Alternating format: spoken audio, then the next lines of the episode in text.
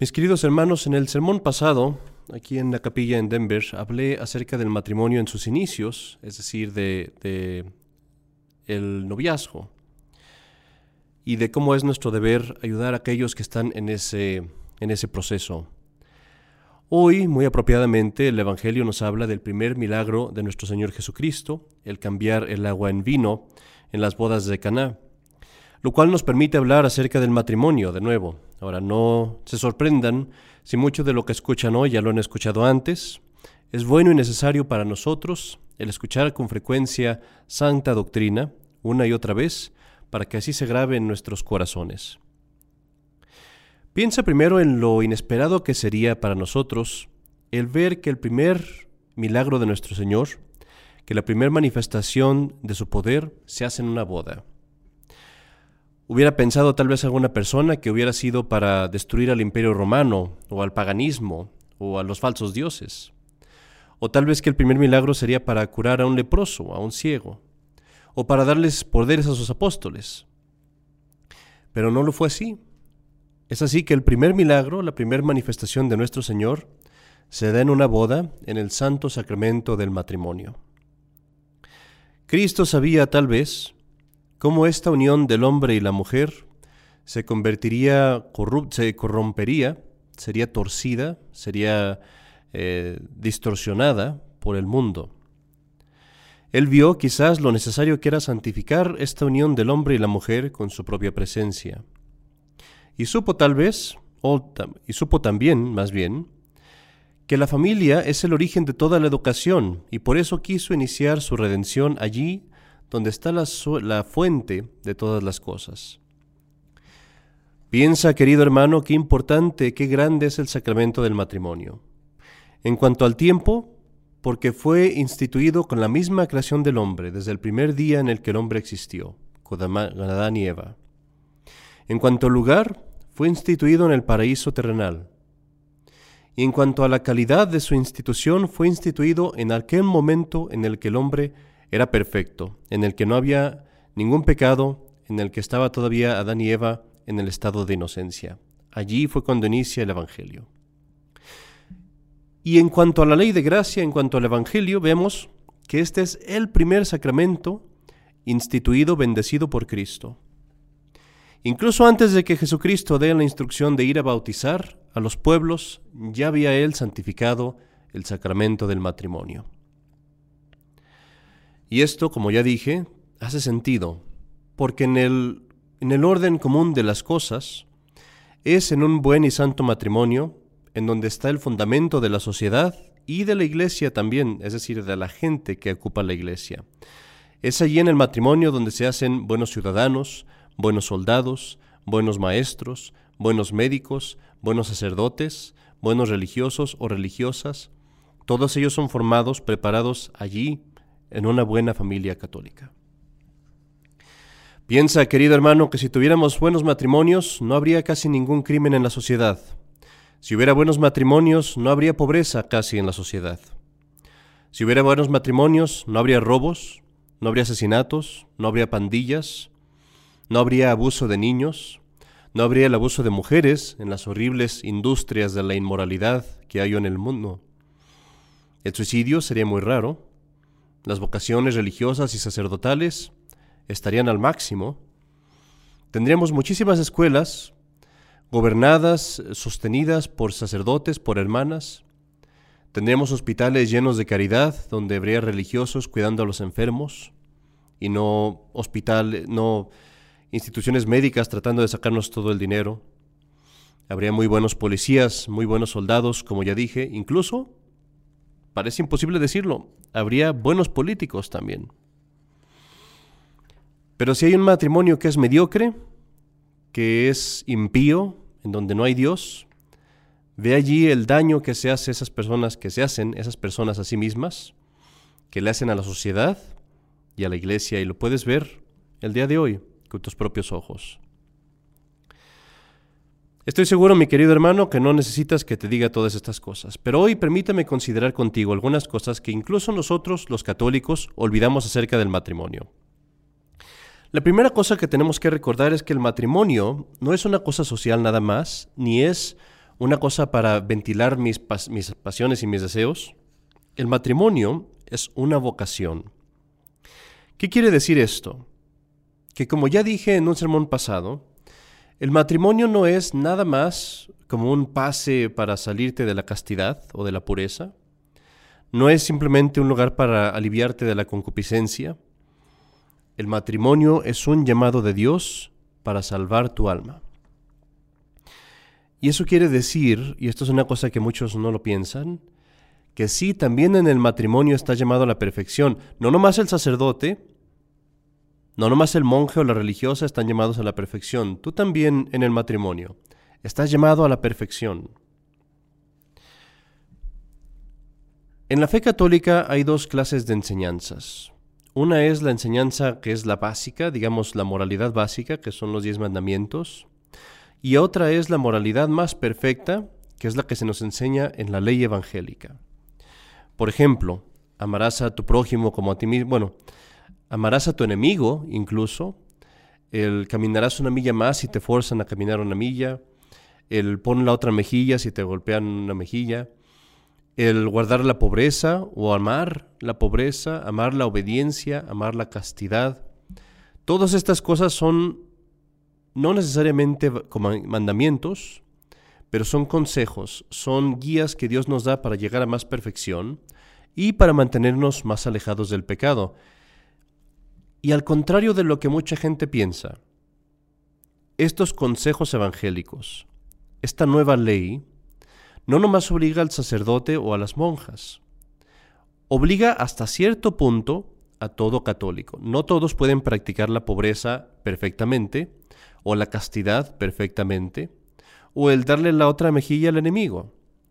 Pero todos debemos de tratar de practicar eso en cuanto nos sea posible, al menos en espíritu. Y si tú no me crees, te voy a decir las palabras de Rollo Marín en su Teología Moral. Él dice, la práctica de los concilios evangélicos, al menos en espíritu, es eh, un mandada a todos los cristianos sin excepción, ya que todos estamos obligados a aspirar y a movernos, a tender hacia la perfección. Hoy, mis queridos hermanos, en el Evangelio, vemos a nuestro Señor cambiar el agua en vino. Algo así es lo que pasa en el matrimonio. Decía que el matrimonio también es una vocación y también te lleva a la perfección. Pero ¿de qué forma pasa esto? Cuando tú entras al matrimonio, tienes un amor hasta cierto punto egoísta. Entras al matrimonio amando a la otra persona, sí, pero eso es porque te complace a ti. Amas a esta persona porque es bonita o porque es muy agradable o porque simplemente es tu alma gemela, es una muy buena amistad para ti.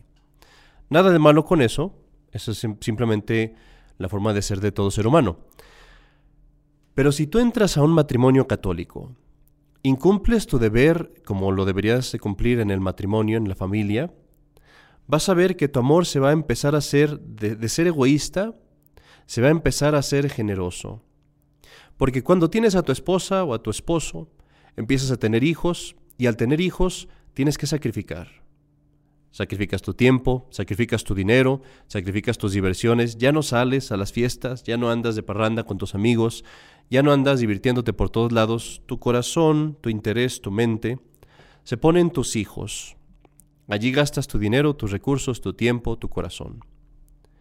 Y eso hace que tu amor de ser egoísta pase a ser, como decía, generoso y de ser un amor simplemente físico, carnal, pase a ser un amor espiritual, pase a lo que es la castidad.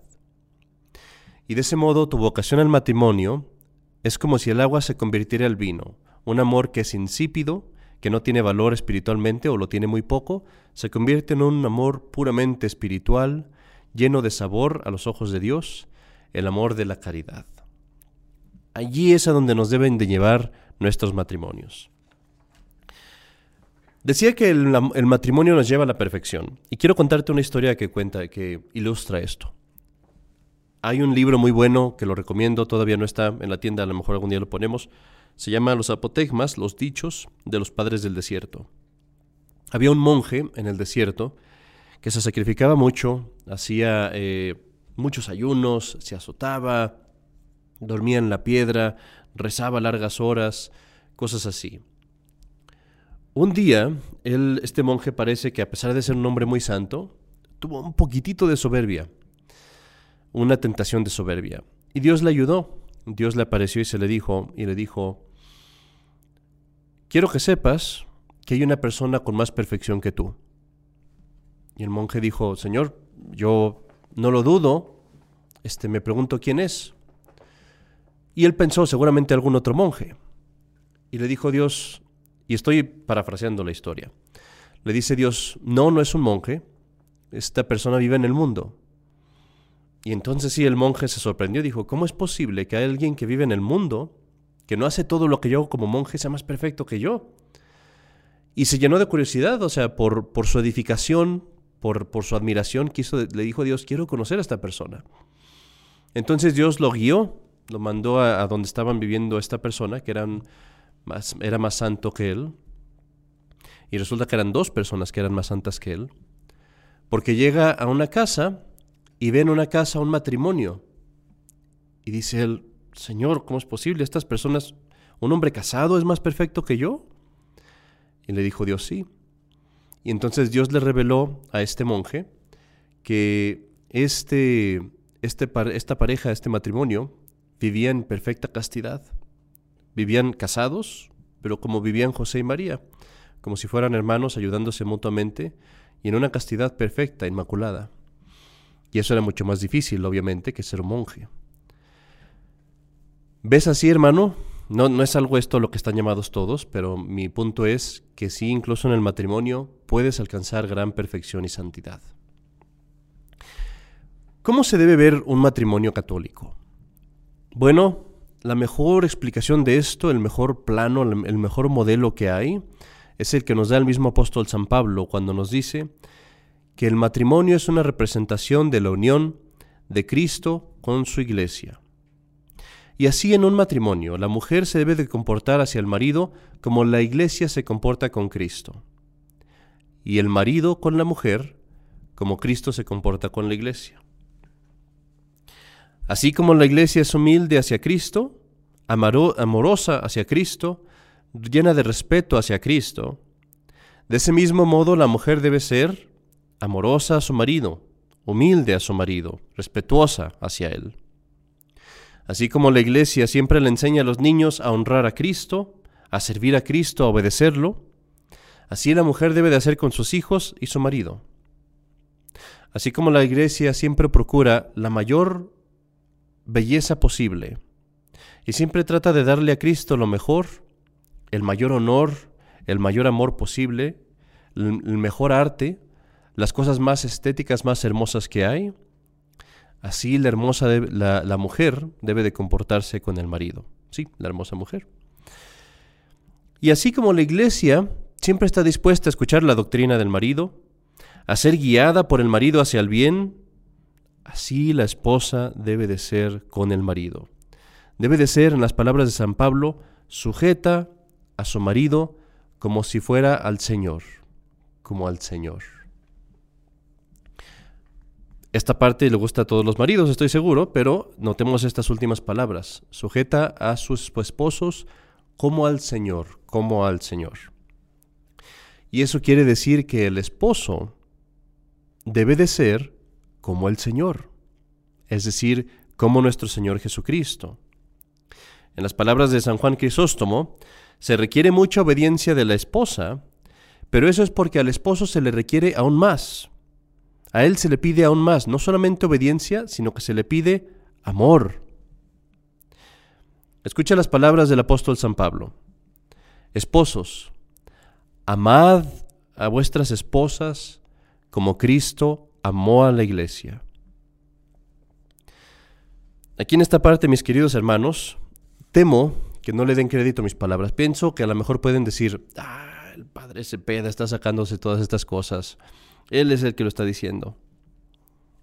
Pero para que veas que esto no viene de mis propios eh, caprichos, le voy a ceder el micrófono a San Juan Crisóstomo y vamos a leer lo que él nos dice. Imagínate que él aparece aquí en la cámara en lugar de mí. Dice él, ¿Has visto el nivel de obediencia, la medida de la obediencia que se requiere de tu esposa? Bueno, tanto así debe ser la medida de tu amor, esposo. ¿Quieres que tu esposa te obedezca como la iglesia obedece a Cristo? Entonces ama a tu esposa como Cristo ama a la iglesia. Aunque tengas que sacrificar la vida por ella, aunque tengas que sufrir miles de tormentos por ella, nunca harás lo mismo que Jesucristo hizo por su iglesia. Nunca igualarás lo que Jesucristo hizo por su iglesia. Tú sufres a tu esposa que está cerca de ti y que convive contigo, pero Cristo sufrió por su esposa, se refiere aquí a la humanidad, que lo aborrecía en ese entonces. Y en la, en la misma forma en la que Cristo supo hacerse someter a aquella que lo despreciaba, aquella que lo odiaba, aquella que lo escupía, es decir, la humanidad, aquella que sin ninguna vergüenza lo insultaba, y supo, hacer, supo someterla con ternura, sin dar amenazas, sin injuriarla, sin inspirarle ningún miedo, así tú debes de someter a tu esposa. Incluso aunque la veas despreciarte e insultarte, debes de someterla con amor, con cariño, con afecto, con cuidado, con amistad. No hay, dice San Juan Crisóstomo, no hay un lazo más grande, más fuerte que el que hay entre el esposo y la esposa. A un esclavo lo podrás conquistar con miedo, y aún eso lo dudo, porque se puede escapar. Pero a la compañera de tu vida, a la madre de tus hijos, a la causa y ocasión de todas tus alegrías, a esta no la vas a dominar, sino con amor. Hasta aquí habla San Juan Crisóstomo. Mi querido hermano, ¿quieres saber qué feo es, qué destructivo es cuando se pelea en un matrimonio, se discute sin caridad y sin respeto?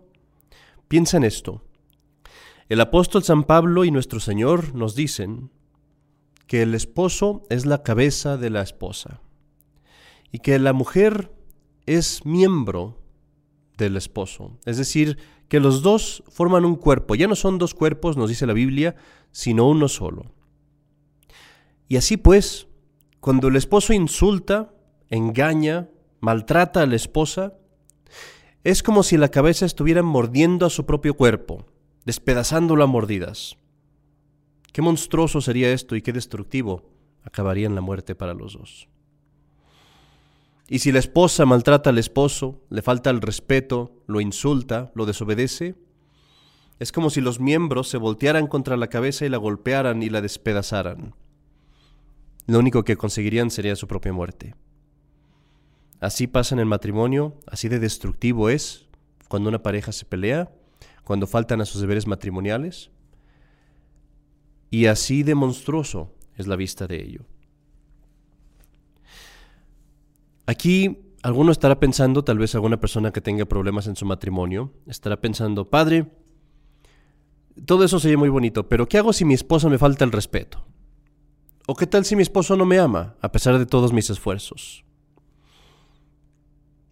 No quiero que pienses que yo soy duro, y así voy a volverle a ceder el micrófono a San Juan Crisóstomo, que te dice esto. Está mandado al esposo amar a la esposa. Incluso si la esposa es le falta el respeto, sí, ámala, dice San Juan Crisóstomo. Cumple tu obligación, aunque los otros no cumplan la de ellos. ¿Qué haces tú si en el mundo las demás, la demás gente no guarda los mandamientos? ¿Dejas de guardarlos tú también? No, tú obedeces la ley de Dios. Así debes de hacer en el matrimonio. La esposa, aunque el esposo no la ame, debe de respetar al esposo. Y el esposo, aunque la esposa no lo respete, debe de amar a la esposa. Cumple tu deber, cada quien cumple su deber, porque a cada quien se le ha dado una tarea y un mandamiento, dice San Juan Crisóstomo. Pero hoy, mis queridos hermanos, vemos con esperanza a nuestros matrimonios y a nuestras familias. Pongamos, pondremos los dos, el esposo y la esposa, cada quien de su parte. Ambos harán sus deberes, ambos tratarán de vivir emulando, imitando esa unión que Cristo nos enseña, la unión de Cristo con su iglesia, una unión que está llena de respeto, llena de amor y compasión de ambos lados, una unión que trae paz, alegría, comodidad a aquellos todos, a todos aquellos que forman parte de ella, incluyendo a los niños. Una unión que se hace fértil, que se hace prolífica, que se hace llena de vida, no solamente de vida en este mundo, sino vida incluso más allá, en la eternidad. Una unión que nos lleva a Dios. Hoy, cuando asistamos a misa o santifiquemos el domingo, oremos durante nuestra misa, durante nuestras oraciones, Oremos por los matrimonios, por los matrimonios de nuestra parroquia, por estas pequeñas uniones, pequeñas iglesias en miniatura, donde Dios hace grandes maravillas. Oremos y examinémonos, aquellos de ustedes que formen parte de un matrimonio, examinémonos, no a la otra persona, examíneme yo a mí mismo, para ver en qué fallo, en qué no me comporto yo como Cristo, o no me comporto yo como la iglesia, y hagamos resoluciones hoy para mejorar nuestro comportamiento, para cambiar nuestra forma de pensar si es necesario, para convertirnos en lo que un verdadero matrimonio católico debe de ser, la imagen de Cristo y la iglesia, un matrimonio que imite al Señor San José, a la Virgen María Santísima, para tener hijos tan buenos que imiten a nuestro Señor Jesucristo. En el nombre del Padre, y del Hijo, y del Espíritu Santo. Amén.